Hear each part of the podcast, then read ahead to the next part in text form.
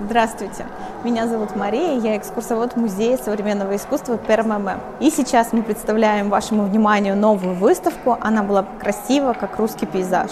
Музей ПРММ уже неоднократно обращался к теме пейзажа, исследовал с разных сторон пейзаж в творчестве современных русских художников. Музей современного искусства демонстрирует новый проект. Она была красива, как русский пейзаж.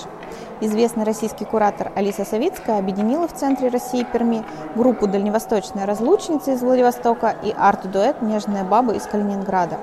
Выставочный проект «Она была красива, как русский пейзаж» родился из серии виртуальных встреч – на которых художники обсуждали актуальные темы, разговаривали о ландшафтах, исторических пространствах. Именно в это время ими была случайно найдена книга Осокина «Рассказы о русском пейзаже» 66 года выпуска. В ней бывший владелец написал биографию своей бабушки и мамы, она начинается со слов «Бабушка Дуня была очень красива». Она была красива, как русский пейзаж. Выставку открывает соседство двух работ, которые можно назвать программными.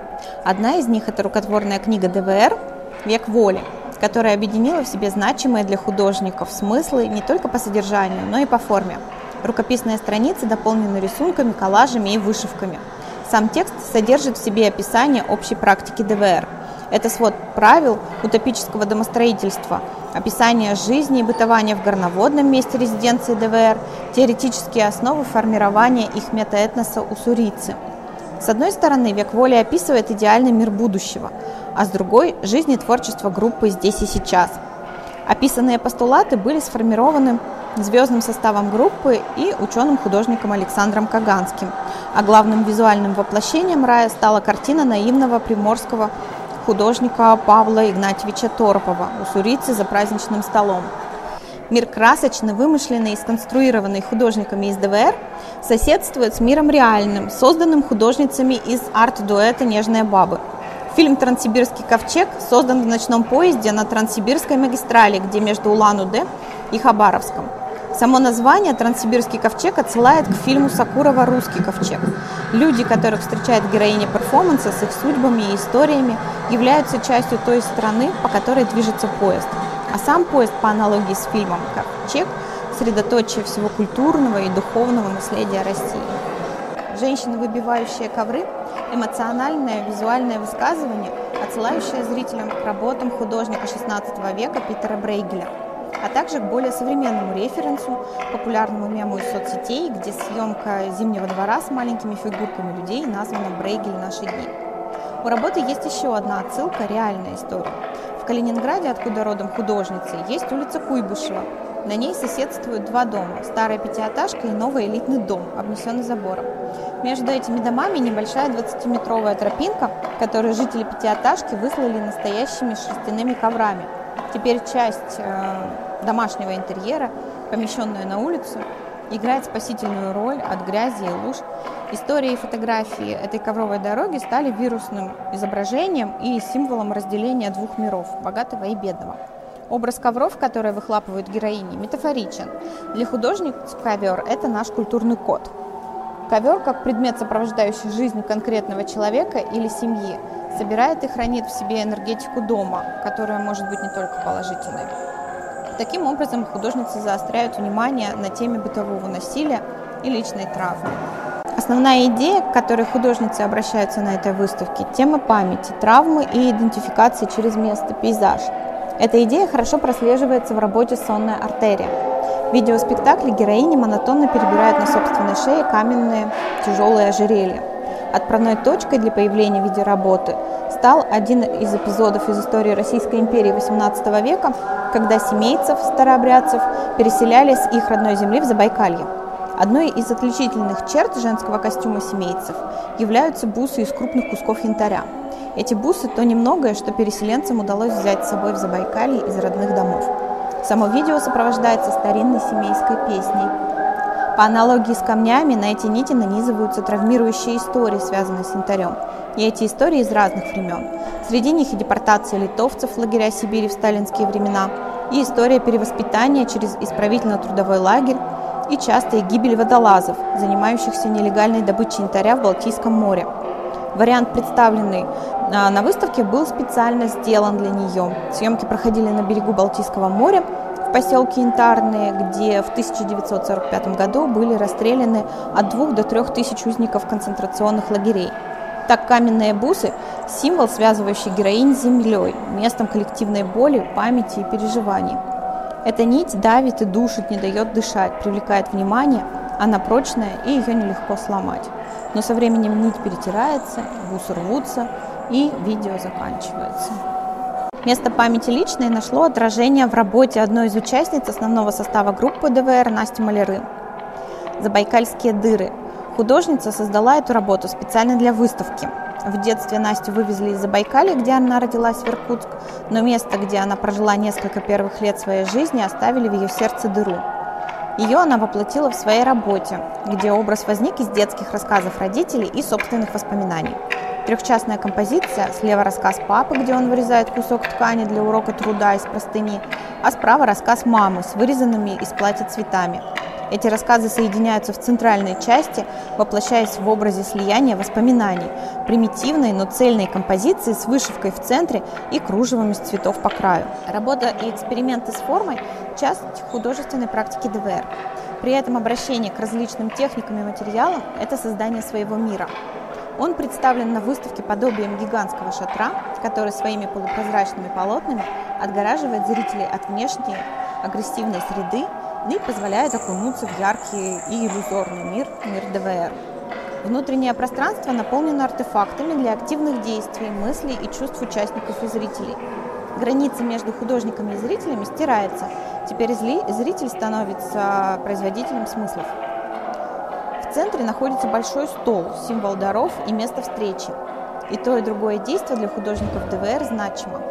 Встреча – это форма рождения нового, создание поля, в котором человек получает новый опыт, творческую свободу и где происходит генерация художественной энергии, рождение художественного продукта. В своих перформансах художники используют стол для создания коллективного тоста. Это форма художественного и личного высказывания – Вымышленный призыв Кагада стирает границы между художниками и зрителями и побуждает всех к совместному действию. Еще одной формой становится вышивание скатерти. При этом вышивка не ставит целью украшательства. Это часть создания своего пространства, наполненного энергетикой людей и места. Скатерть, находящаяся на выставке, приехала из Владивостока, где была частью интерактивного проекта «Весна блаженная». Начатые во Владивостоке вышивки будут продолжаться в Перми, наполняя поверхность скатерти актуальными высказываниями всех желающих. В дальнейшем скатерть отправится в горноводную. Там будет продолжаться невербальный диалог сквозь пространство и время. К образу застолья отсылают и керамические кольца. Их форма позаимствована из конструкции традиционного глиняного кувшина и связана с еще одной художественной формой – Великой свадьбой ДВР. Сверхзадачей своего творческого коллектива группа ставит создание своего метаэтноса – союза над союзами, страной над страной, представленного одной семьей. Дальневосточные разлучницы появились в 2016 году и изначально имели женский состав. Но со временем актуальность названия терялась из-за расширения состава и географии – Идеями вдохновились художники из Томска, Омска, Новосибирска, Иркутска и других городов. Длинное название «Дальневосточные разлучницы» сократилось до ДВР. Возникло облако смыслов, которое каждый, входящий в состав группы, может интерпретировать под себя. Расшифровки отсылают к идеям сверхобщества будущего, которое существует в единстве с природой и высокими духовными отношениями. Развивая идею метаэтноса и конструируя образ собственной народной культуры, ДВР обращаются к различным ремесленным и обрядовым практикам. Ветерки – маленькие обереги из бисера, символизирующие духовное движение, которое ДВР делают своими руками для украшения одежды и пространства. Красивые декорированные бисером и вышивкой одежды воплощают идеи вечного праздника, в котором живут и творят художники. Ордена из керамики и керамические изразцы художники дарят друг другу, Подарок является частью художественного процесса и отражает идеи передачи творческой энергии, являются символом незримой связи между всеми участниками коллектива. Идеи передачи энергии, стирания границ между зрителями и художниками нашли свое отражение в райке. Конструкция, которая берет свое начало из народной культуры XIX века. Картинки в светящихся окошках можно рассматривать с разных сторон, вертикально, горизонтально, по диагонали, создавая свои истории – Объект изготавливался в Перми, а в создании рисованных историй приняли участие художники из ДВР, групп «Никаких оправданий» и «Нежная баба», а также работники музея и дети. Второй этаж открывает работа «Нежных баб» – видеоспектакль «Уроки дыхания». Это уроки, которые лучше не делать и не повторять. Пламя легкой спички может показать, достаточно ли кислорода, есть ли воздух для горения. Работа группы посвящена попыткам сохранить свет и горячее дыхание пламени. Героиня спектакля старается успеть и поделиться с ним своим воздухом. Но раз за разом попытки закаш... заканчиваются кашлем, а количество спичек тает в коробке, как дым между соснами. Работа была снята во время пандемии, самой жесткой изоляции. Эту работу художники посвятили всем, кто старается сохранить тепло и огонь, кто изо всех сил старается жить, чтобы не погасли собственные спички. Инсталляция в витрине призвана разбудить воображение зрителей. Ровные ряды сжженных спичек напоминают людей, стоящих рядами. Художница Евгения Лаптева из группы «Нежные бабы» видит в них э, ноты из рукописей Баха. Вообще весь второй этаж выставки так становится наполненным музыкой, звуками. Видеоперформанс, инсталляции, графические листы, легкое дыхание парафиновой свечи создают единую конструкцию хор. Пейзажи Куршской косы продолжает инсталляция «Один стул, много стульев». Работа была временным памятником жертвам песчаных катастроф, деревням, погребенным под песками Куршской косы. Истребление лесов на Куршской косе вызвало песчаное бедствие, начавшееся в начале XVIII века. Дюны начали двигаться в сторону Куршского залива, погребая под собой самые древние поселения. В 20 веке в селе Нида реконструировали старое литовское деревянное кладбище. Крикшты – один из древних форм надгробных памятников в Литве. Их надгробия похожи на спинки деревянных деревенских стульев.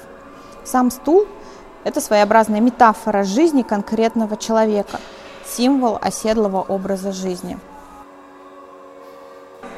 В лесу, где сосны стоят как ряд одинаковых спичек с верхушками, освещенными заходящим солнцем, женщина пытается повеситься на суке. Вероятно, она хочет, чтобы последний момент ее жизни был красивым и выбирает красивый вид. Ситуация комичная и трагичная одновременно. Заканчивается неудачно, как называю, что называется, проваливается на ура. Работа также была сделана во время пандемии, поэтому вешалка – это метафора не только подвешенного состояния, ожидания чего-то, но и одиночества. Она как знак вопроса, заданного самому себе.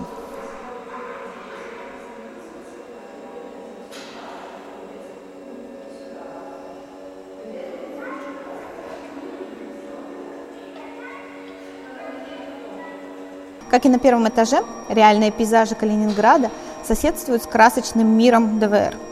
Шторы с бубенцами, каганат любви, господствующий над царством тоски и гнева, неотъемлемый атрибут жизни в Горноводном. Со временем эти шторы стали сопровождать все концерты и перформансы художников.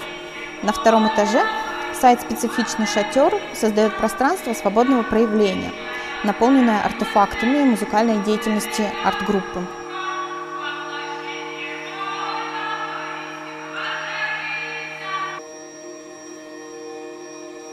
Уссурийская обитель – это шерстяной платок, утопленный в бетоне. Его автор Милана Пестерева создала образ утилитарной вещи, вышедшей из своего контекста. Предмет гардероба, утопленный в бетон, теряет свою легкость и превращается в монумент, символ вечности. Контраст тонких ажурных нитей и жесткого фактурного бетона напоминает о пейзажных видах. Это могут быть проталины или морская пена. Каждый может увидеть что-то свое. Видеохроники ДВР сняты на старую пленочную камеру. А, саму пленку когда-то художники нашли на барахолке, и на ней была записана в начале 2000-х чья-то свадьба. Теперь эти кадры перемежаются домашними видеохрониками ДВР из Горноводного, создавая пестрый видеоколлаж. Все художественные практики арт-группы ДВР объединены в форму «Жизнь» создание обрядов и ритуалов из повседневных действий, украшение одежды и дома, создание условий для коллективного творчества и обмена энергией. Все художественные практики арт-группы ДВР объединены в форму жизни. Они создают обряды, ритуалы из повседневных действий, украшают одежду и дома, ну и создают условия для коллективного творчества и обмена энергией.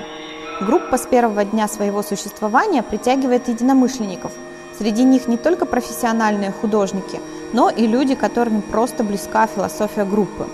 Так одним из участников стал Николай Козловский.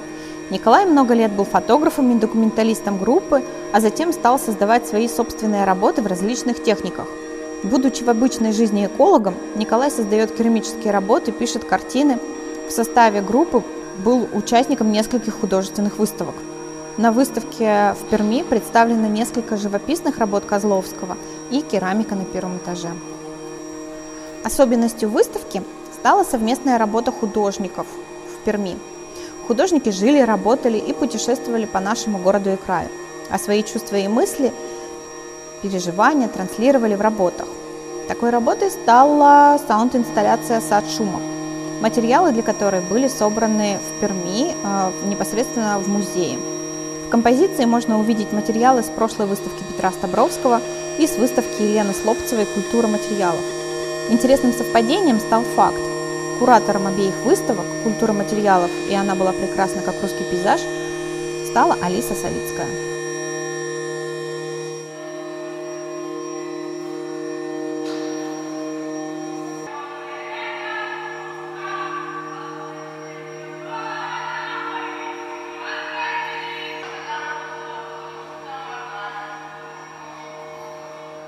Проектом. Также обращайте внимание на этикетки, сопроводительные тексты, взятые из книги Осокина «История русского пейзажа» и раскрывают еще ряд очень интересных концепций выставки. Всего доброго, до свидания.